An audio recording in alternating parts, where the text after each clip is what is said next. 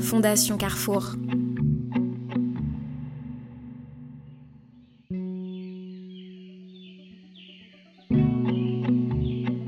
Je suis allée à Dunkerque rencontrer Jean-François Clay, directeur de l'école de la deuxième chance de la Côte d'Opale, et Samy, formateur référent. Moi qui viens de Nîmes, là où les maisons sont enduites de couleurs chaudes, ocre, crème, et les volets sont de la même couleur que le ciel, j'ai été fascinée en découvrant la ville et ses enfilades de bâtiments carrés en briques foncées. J'ai un peu honte, mais l'architecture m'a fait penser à Billy Elliot toute la journée. Je suis Antonella Francini et vous écoutez à l'unisson. Dans ce podcast, des personnes engagées pour les autres racontent leur combat pour une alimentation de qualité et solidaire pour toutes et tous. En pleine grève des mineurs en Angleterre en 1984, Billy Elliot, un adolescent de 11 ans, découvre sa passion pour le ballet. Son père et son frère le voient comme un futur mineur. Lui-même ne s'autorise même pas à rêver de devenir danseur. Jusqu'à ce que sa professeure de danse, Mrs. Wilkinson, lui fasse comprendre qu'elle croit véritablement en lui et qu'elle est prête à l'aider. Être regardé différemment par une personne, parfois, c'est tout ce qu'il faut. C'est ce que Samy et Jean-François essayent de donner aux jeunes de leur établissement, notamment en les emmenant à la rencontre de trois producteurs de leur région. Pour que ces jeunes développent de nouvelles compétences en communication, en informatique, et pour les emmener à la découverte de métiers agricoles et de nouveaux environnements.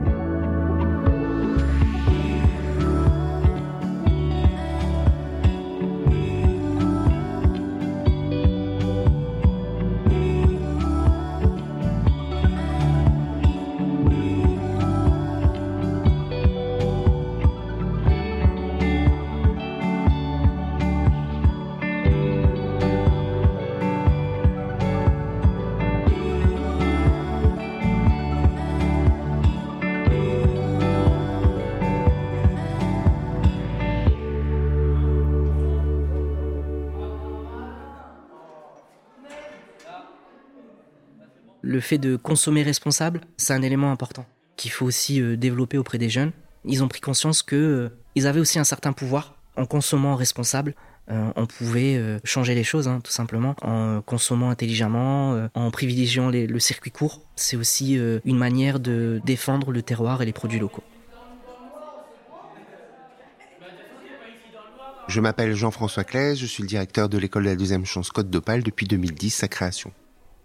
En fait, moi, je suis titulaire d'un diplôme d'ingénieur en industrie agroalimentaire, donc pas du tout parti pour partir vers les métiers de l'insertion, de la formation. Pendant mes études, j'ai eu la possibilité de faire une interruption pour faire un service militaire que j'ai fait au sein d'une association euh, humanitaire. Et donc pendant un an, j'ai fait euh, de l'accueil de personnes en difficulté, alimentation. J'ai monté des, projets comme des thés dansants, euh, organisé des foires aux vêtements et ça a développé des compétences humaines, hein, tout simplement. Et ça m'a davantage donné envie d'aller euh, vers les autres. Et donc à la fin de mes études, je me suis plutôt orienté vers le métier d'enseignant. j'ai démarré en lycée agricole et progressivement, j'ai construit mon parcours pour euh, devenir directeur de l'école La Deuxième Chance.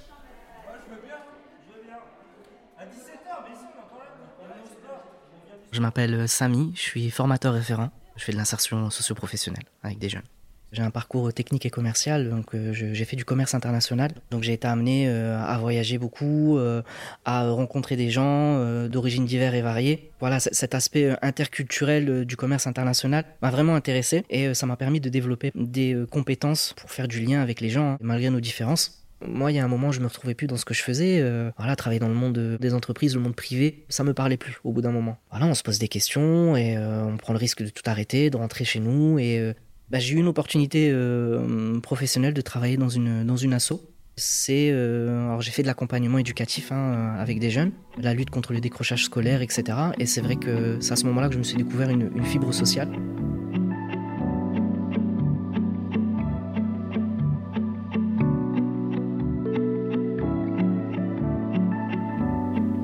Une école de la deuxième chance s'adresse à des jeunes de 16 à 29 ans, sans diplôme ou titulaires d'un baccalauréat, d'un CAP, d'un bac pro, mais qui ont une volonté de changer de projet professionnel. Et donc on est là pour les accompagner vers l'emploi ou le retour en formation. On a tout style, hein. on a des jeunes qui ont décroché, pour des raisons de difficultés d'apprentissage, de phobie scolaire, d'harcèlement. On a aussi des jeunes qui sont chez leurs parents et qui à un moment ne se sont pas retrouvés dans, dans l'apprentissage à l'éducation nationale. Des jeunes qui ont eu des parcours de vie compliqués. Vous pouvez avoir une, une maman à 16 ans qui a dû arrêter ses études et à 20 ans souhaite repartir parce qu'elle a un enfant à s'occuper. Et c'est en ce sens qu'on appelle école de la deuxième chance, puisqu'il existe l'école de la première chance qui est l'éducation nationale et des jeunes décrochent hein, tout simplement. Et donc nous, on est là pour les rattraper et les remettre dans la société, les amener vers l'emploi de la formation. L'objectif principal, c'est de faire du lien avec eux dans un premier temps, donc euh, de les remettre en confiance, de s'intéresser à eux, à leur parcours, de leur montrer qu'ils ont des compétences, ils savent faire des choses, ils connaissent des choses. On part de ce qu'ils savent faire, donc euh, de leurs compétences pour pouvoir euh, ensuite développer leur projet professionnel. Ils associent le, terme d'école souvent à leur échec, leur propre échec. Ils ont une première expérience dans l'éducation nationale qui s'est pas forcément bien passée. Donc voilà, ce, ce terme-là est galvaudé d'une certaine manière. Et on essaye de désacraliser aussi ce terme-là pour pouvoir euh, euh, les mettre à l'aise le plus facilement.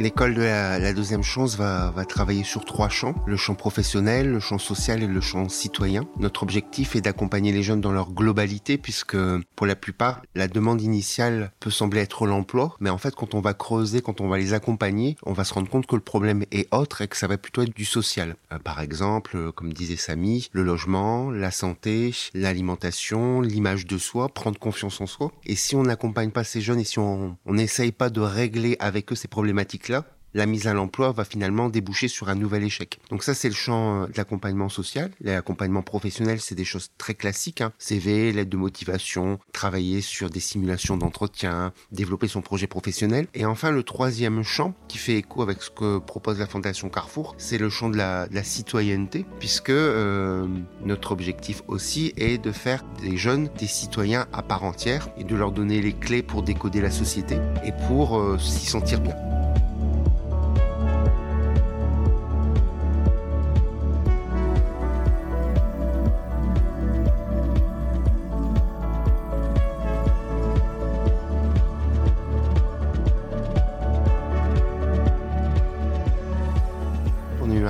Premier projet qui était autour de la santé dans l'assiette, d'une seconde chance dans l'assiette. C'était avec un, magasin Carrefour Market. Chaque euh, salarié lançait un défi à un ou deux jeunes en disant bah voilà, euh, je vous donne euh, des invendus, des fans de légumes, ce genre de choses. À vous de créer une recette.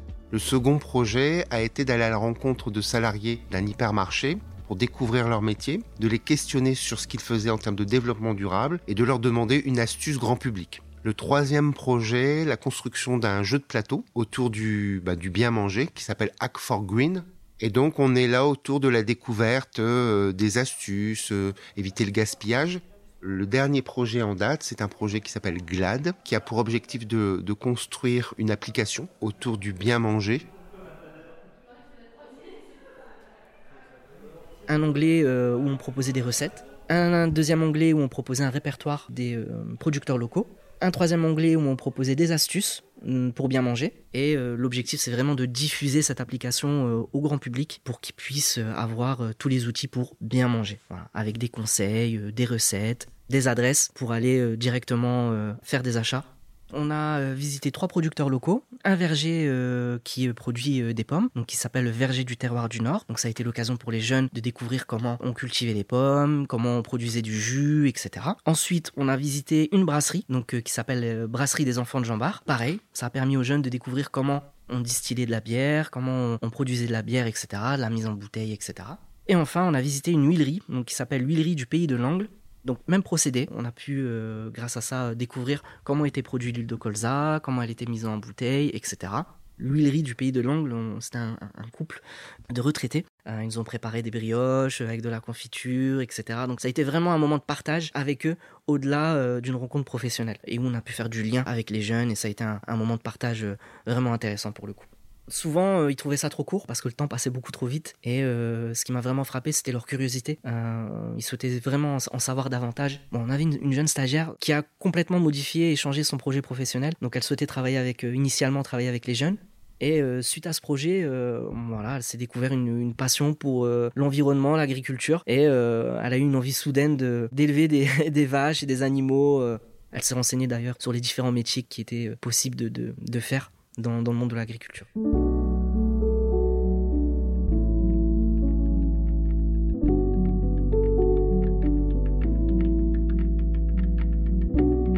lors de ces visites, euh, donc on a, eu la chance de croiser aussi des euh, producteurs euh, avec des animaux, hein, beaucoup d'animaux dans leur exploitation. Ce qu'on peut voir aussi, c'est les, yeux ébahis des jeunes. ça peut paraître anodin, bête, hein, mais voilà, face, face à des animaux, face à la faune, la flore, voilà, les yeux ébahis, la découverte, la curiosité, le fait de redécouvrir aussi un peu la nature, les animaux et les plantes.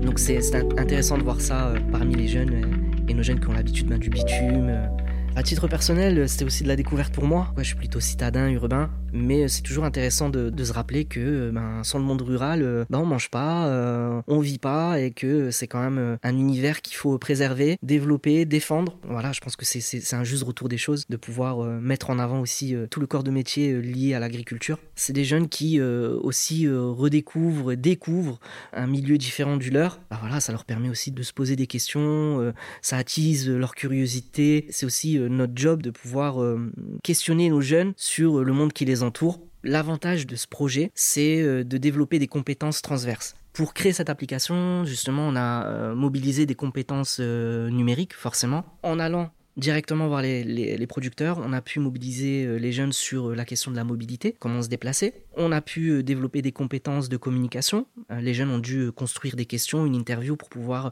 échanger avec les producteurs. L'objectif, c'est d'apprendre également à bien manger, parce que la plupart d'entre eux euh, ne savaient pas forcément que l'on pouvait euh, manger sainement à bas prix. Euh, le but, c'est de pouvoir développer des compétences transverses qui peuvent, à terme, transposer dans leur futur métier. Quand on dit aux jeunes, bah, il faut être fier de son travail, vous avez super bien bossé, faut être content de vous, bah, ils vous écoutent, mais ils vont pas forcément vous croire. Alors que quand on leur montre le résultat, le fruit de leur travail, là, le résultat est du coup est plus, euh, plus prégnant. Ça renforce la confiance qu'on a en soi, on est fier de son travail. Moi, je n'ai malheureusement pas la chance de participer euh, au projet. Je suis uniquement sur la construction, sur le bilan. Par contre, je m'occupe de tout ce qui est euh, diffusion sur les réseaux sociaux. Et donc, je récupère les photos et j'en fais une exploitation. Ce qui m'a frappé, c'est que habituellement, quand il y a des visites d'usine, on voit sur les photos les visages des jeunes pas forcément épanouis, pas forcément heureux d'être présents. Ils subissent plus la visite puisque ça les intéresse pas forcément. Dans le cadre de ce projet-là, lorsque j'ai récupéré les photos, on voit les formateurs, les producteurs et surtout les jeunes avec un grand sourire et heureux d'être là. Je m'appelle Antonella Francini et vous venez d'entendre Jean-François Clay et Samy me raconter leur histoire. Merci à eux pour leur confiance et merci au réseau de l'école de la deuxième chance pour leur participation à cet épisode. L'école de la deuxième chance offre un accompagnement global au niveau national aux jeunes en décrochage scolaire pour les aider à réaliser leurs projets professionnels. Si vous souhaitez en savoir plus sur le réseau et, soutenir leurs actions, rendez-vous sur www.réseau-e2c.fr. Frédéric Fortuny a composé la musique, réalisé et mixé cet épisode. Ce podcast est produit par Louis Créative, l'agence de création de contenu audio de Louis Média. Si cet épisode vous a plu, abonnez-vous et laissez-nous des étoiles.